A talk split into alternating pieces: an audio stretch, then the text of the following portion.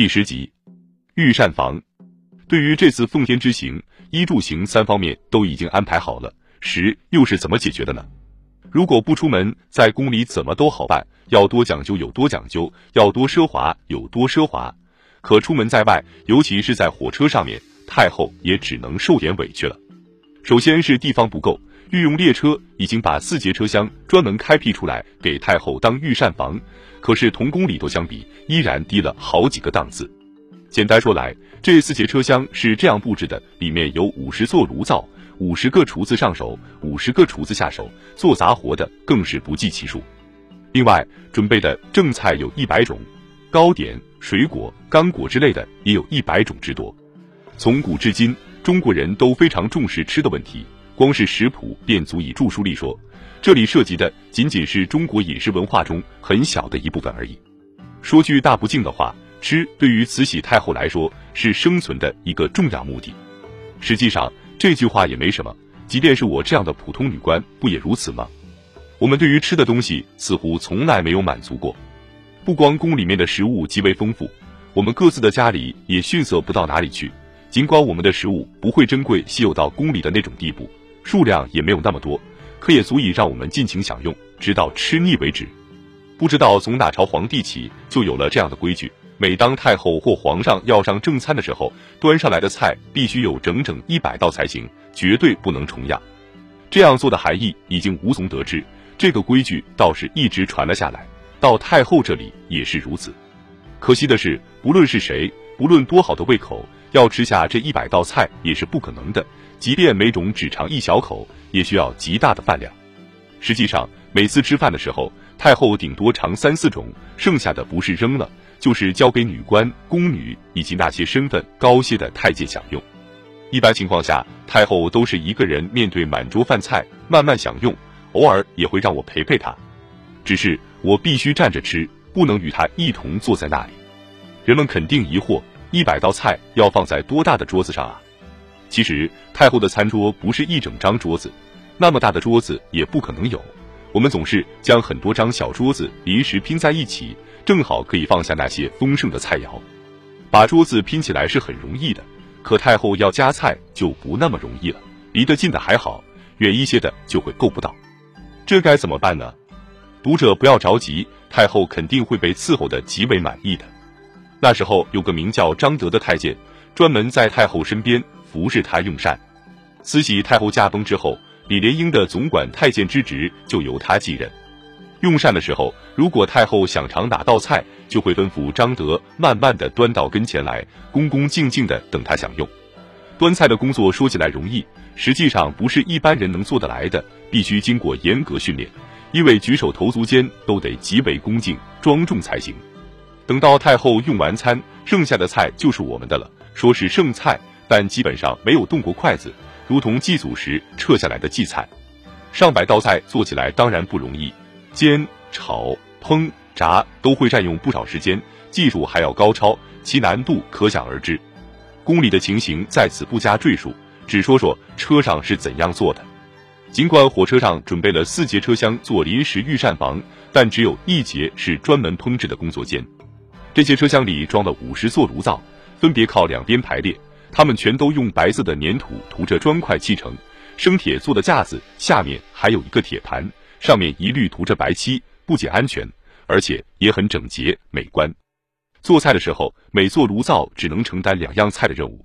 因为很多菜不是一下子就能做好的，像焖蒸鸭子之类，必须要用两天的文火才能做得酥烂可口。只要是太后该用膳了，司机和司闸夫就会得到停车的命令。可是把车子停下再做菜又来不及，因此厨子们只能在火车行驶的过程中紧张地准备着。幸好这列火车的速度始终很慢，所以厨子们也不是很为难。前面提到过的上手是什么意思呢？其实很容易理解，就是负责每座炉灶的厨子。这个称呼可不是随随便便叫的，只有资格相当高的人才能获此殊荣。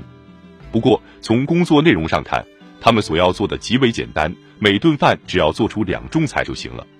对于这些上手，我一直心存疑虑。首先，他们各自要做的那两种菜，到底是不是他们最拿手的？其次，就算是最拿手的，他们的技术水平是否已经达到炉火纯青的地步。除了这节车厢，剩下的御膳车厢里有一节是专门做准备工作的，也就是洗、切、整理菜肴原料，以便随时可以下锅。想想看，有的菜必须要剥皮才能吃，有的必须切成一段一段，有的要切成片，有的要切成块，几乎没有一种菜可以直接下锅，都要先经过一番整理。这个工作在普通家庭里不算什么，可这是给太后准备饭菜，不光菜目繁多，做起来更要格外精心。一不留神就会被治罪，所以这里安排了二十多个人，听起来似乎很多，但他们依然忙得不可开交。就拿豆芽来说吧，要先将茎上的细根摘下去，还必须很仔细的弄，弄不干净不行，把茎弄断了也不行。想想看，光是豆芽就这么麻烦，别的更不用说了。二十几个人怎么会多呢？再说那些炉灶，一共有五十座，尽管看起来整整齐齐，气势不错。可伺候起来也不那么容易。首先就是燃料，这些炉灶用的都是煤球，想要点燃可不是件轻松的事情。因为煤球不会一下子就烧起来，必须要用废纸或木花做引子。点的时候，引子过多或过少都不行，多了会冒很多烟，让人受不了；少了又生不着火。这个工作也有专门负责的人，我们就称呼他们伙夫吧。这样的人手也有五十个，每人负责一座炉灶。上手只负责做好自己最拿手的两种正菜，然后就没什么事了。下手的任务就是在上手旁边站着，在适当的时候给他拿拿酱油、糖、醋等。这个适当也不是一般人能做到的，一定要对烹饪有所了解才行。这些人虽然都负责厨房的差事，但是也有高低贵贱之分。比如伙夫生火的时候，上手和下手两位厨师就算在一边闲待着，也不会伸手帮忙。因为在他们看来，这种工作和自己比起来要低微得多。如果帮忙，会有失自己的身份。凡是在宫里当差的人，无论身份高低，从上到下全都很爱面子，而且更会摆架子。皇太后对大家的影响可见一斑。炉火烧起来后就能用了，可是煤气也随之出来熏人。去奉天的这一路上，熏倒了好几个太监。后来他们慢慢找到了预防的方法。只要开始生火，就打开所有的车窗，这样就不会再熏到人了。另外，还有一个方法能起到预防作用，那就是在炉灶上装一节烟囱，将出口冲着窗外，把那难闻的煤气放到外面去。等炉火烧旺了，里面的煤球都变得通红，就可以把烟囱卸下来。伙夫工作的辛苦还不止这些，他们为了尽快把火升起来，还要用扇子不停地往炉灶的火门上扇风，而那火门又很低。扇风的时候一定要弯下腰，想想看，每个炉灶都有自己的上手、下手和伙夫三个人，五十座炉灶加在一起就需要一百五十人。除此之外，还有很多太监来来往往，搬来送去，那可就数不过来了。太后进餐的时间一到，这四节用作御膳房的车厢立刻热闹起来，每个人都在紧张的做着自己的分内之事，小心翼翼的，不敢出一点差错。这些太监还真是训练有素，不仅没有出现过一次意外，而且任何人的工作都做得有条不紊。开始生火了，五十个伙夫同时行动起来，他们几乎是以同样的速度和手法将炉子生好，就连那节散煤气用的烟囱也是同时被拿下来的。这还算不上奇异，最令人惊叹的就是五十个伙夫一起弯腰下去，人手一把扇子在那里一下下扇动，看上去很像船夫们一起划桨。场面颇为壮观，尽管厨夫们所做的工作不同，地位不同，但是在着装上没有什么分别。他们的装扮同宫里的太监相同，很是华丽，只在衣袖上多了个白布套子。因此，尽管这里是列车上的御膳房，倒也是流光溢彩，耀眼非凡。太后很喜欢干净。过去的人，不论有钱没钱，身份高低，都不大注意厨房的洁净。太后在这个问题上不同于一般人，住在宫里的时候，她总爱去御膳房转一转，所以那里永远保持整洁。这次去奉天，虽然御膳房改在了火车上，地方十分有限，但整洁的习惯依然没有变，就连地板都干净的可以吃进肚子里。这是我见过的最洁净的厨房。按照规定，正餐每天有两顿，每一顿都要上够一百道菜，此外还有两次小吃。顾名思义。小吃同正餐比起来逊色多了，可因为是皇太后的小吃，二十碗菜是最低标准，一般情况下要上四五十碗左右。他老人家不喜欢过分随意，不管是正餐还是小吃，每个菜都是精品，值得大写特写。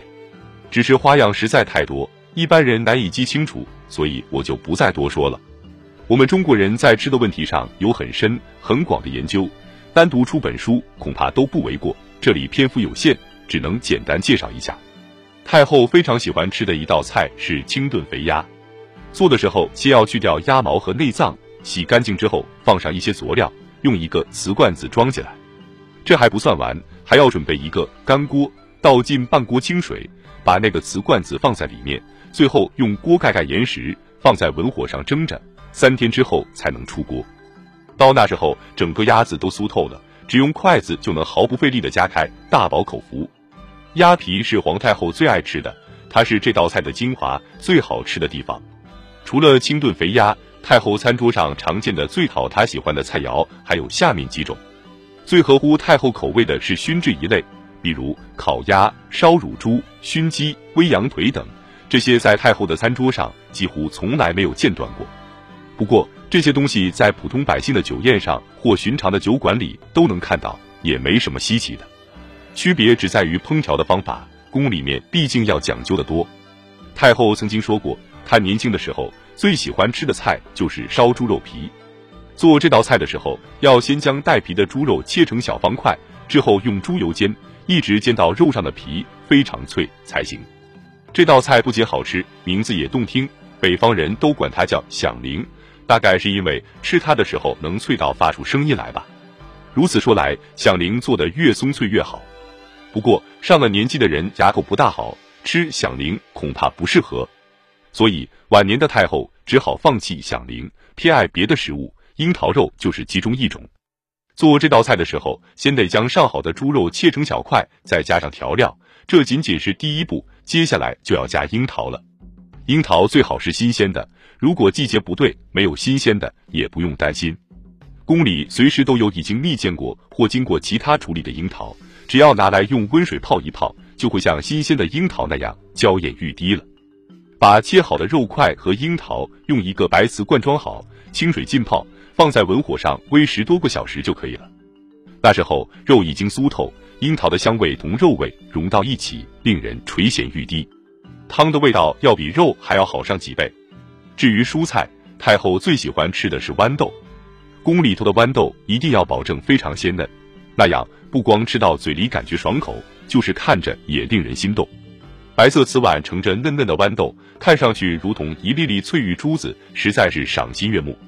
萝卜本来不被宫里人看好，认为这种蔬菜登不上大雅之堂，所以御膳房里面没有萝卜的一席之地。在宫里人看来，萝卜是一种低贱的蔬菜，只有普通百姓才会吃，甚至有时还会用它喂养牲畜。这样的蔬菜。如果弄到宫里来，简直是对太后不公。不过后来太后自己想起来了，准备尝尝鲜，御膳房这才敢去准备。厨夫们聪明的很，不仅想办法把萝卜本身的气味去掉了，还将它同火腿汤或鸡鸭汤混在一起，味道绝非一般的好。除去上面说的两种蔬菜外，太后还喜欢吃鲜嫩的竹笋和非常细的姜芽。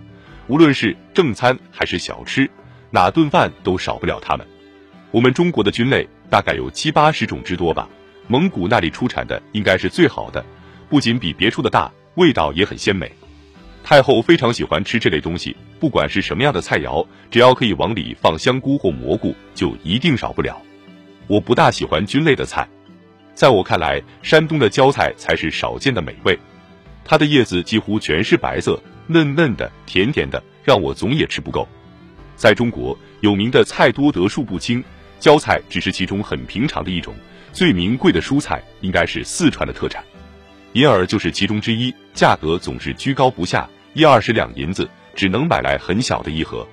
据说银耳是在老松树上寄生的植物，由于非常难找，就显得极为珍贵，价格总是特别高。对于普通人，甚至包括官员们，即使愿意花上很多钱，也未必能买到最好的银耳，因为最好的银耳都拿去孝敬太后了。四川的官员们为了讨好太后，专门雇了一批人，一门心思的搜罗最好的银耳。银耳一般都是烘干晒透之后才运走，运输的过程中还要把它们装到盒子里，这也是有讲究的。不同等级的银耳要装在不同级别的盒子中，这些盒子都是锦盒，最好的锦盒要好几两银子一个。至于里面银耳的价钱，就不难推想了。尽管银耳很名贵，味道却很难恭维，那是说不清楚的一种味道，不咸不甜，更谈不上独特。因此，它一般都是同鸡汁或别的什么汤一起煮的。同银耳比起来，更让人觉得稀罕的就应该是猴头了。它也产自四川。大小同网球差不多，基本上都运到宫里孝敬太后。同样也是用锦盒装着献进宫里，一般是两个猴头装在一起。同装银耳的锦盒比起来，猴头的盒子更为精致华贵，就连里面的衬布都是非常好的黄绸。猴头入菜的方法很多，蒸、炒或同肉食混在一起吃都可以，整个弄熟后切成片吃也都没有问题。不过要论味道。把它和羊肉炖在一起，味道最好。另外，如果用它来做汤，比鸡汤还要更胜一筹。还有一种菜，现在已经难得一见了。由于它细得像头发，所以当时人们都叫它发菜。实际上，发菜也是菌类的一种，而且同样出产于四川。尽管金贵，可同银耳一样，味道并没有什么出色之处，只能同猪肉一起炒着吃。至于海产品，鱼翅、鱼唇。鱼肚、海参等是宫里头常用的，吃法与外头没有太大差别，这里就不多说了。同普通的牛羊鸡鸭比起来，海味总是要贵一些，大概也是因为来之不易吧。不过味道却难以称得上有多好，太后也不大看重。他最不喜欢的就是海参，不仅没有什么味道，看起来更是令人不舒服。只是因为人们盛传的滋补功能，它才得以同真正的美味并列在一起。说到偏爱。太后对清炖鸭舌倒是情有独钟，炖的时候鸭舌要和鸭肉一起下锅，一次至少要二三十条左右。出锅之后要放到一个专门的大碗里，这碗是杏黄色的，每次都要放到太后身边，因为太后最喜欢这道菜。除了清炖鸭舌，一种盐水制的鸭掌也很讨太后欢心，小吃上必备的特色菜肴之一就是它。不过这种吃食我不敢恭维，除了那层普皮能让人吃下去之外。剩下的就光是骨头了。说到这里，读者大概也猜到了，太后对鸭子可真是宠爱有加，不光是鸭舌、鸭掌，就连五脏六腑都不放过。除了奇臭无比的鸭屁股之外，厨夫们想尽各种方法把余下的部分做成菜肴，供太后享用。夏季来临的时候，各式各样的瓜果都下来了，御膳房的厨夫又开始忙着做一些以时鲜瓜果为原料的小菜，让太后品尝。太后最喜欢的是西瓜盅，顾名思义，西瓜是必须的。但是做这道菜需要的只是西瓜的皮，里面的瓤药全部挖走，然后把已经准备好的鸡丁、火腿丁以及新鲜的莲子、龙眼、胡桃、松子、杏仁等装到里面。从外面看还是个完整的西瓜，只是里面的瓤却完全不同了。接下来把这个西瓜放到水中，用文火炖着。几个钟头之后，又鲜又美的味道就会令人垂涎欲滴了。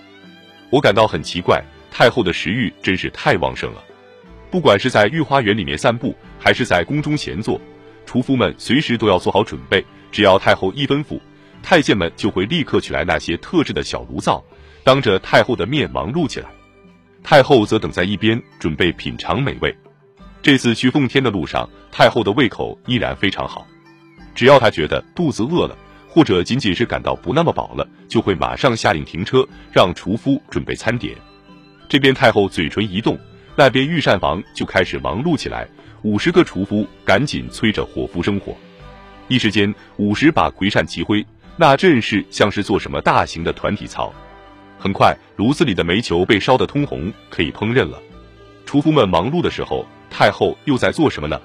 她老人家正倚在窗边，悠闲地远望外面的景物。这种地方平日里是可以见到几个人的，或者在田里劳作，或者是路过，但现在一个人也看不到。早在太后的御用列车经过这里之前，当地的官员便下了禁行令，任何人都不能在附近活动。炉火生好以后，厨夫下手们便开始行动了。他们一个个迅速的把用得到的酱油、糖、醋什么的给上手，厨夫搬到跟前，对方就开始精心烹饪了。大部分菜弄好之后，太监就开始用石匣给太后送去。他们往往要拉出很长的一队才能把菜送完，因为菜实在是太多了。可是太后呢，见到这些菜的时候，或许已经没有了饥饿的感觉，于是这些菜便又一个个被端回到所谓的御膳房车厢里，列车又开始前进了。实际上，这次停车的目的完全变了，似乎不是为进餐，而是专门为了让太后好好的看看自己治下的土地。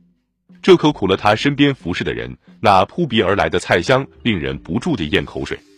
我当然也不例外，而且我觉得自己的胃口似乎也大了不少。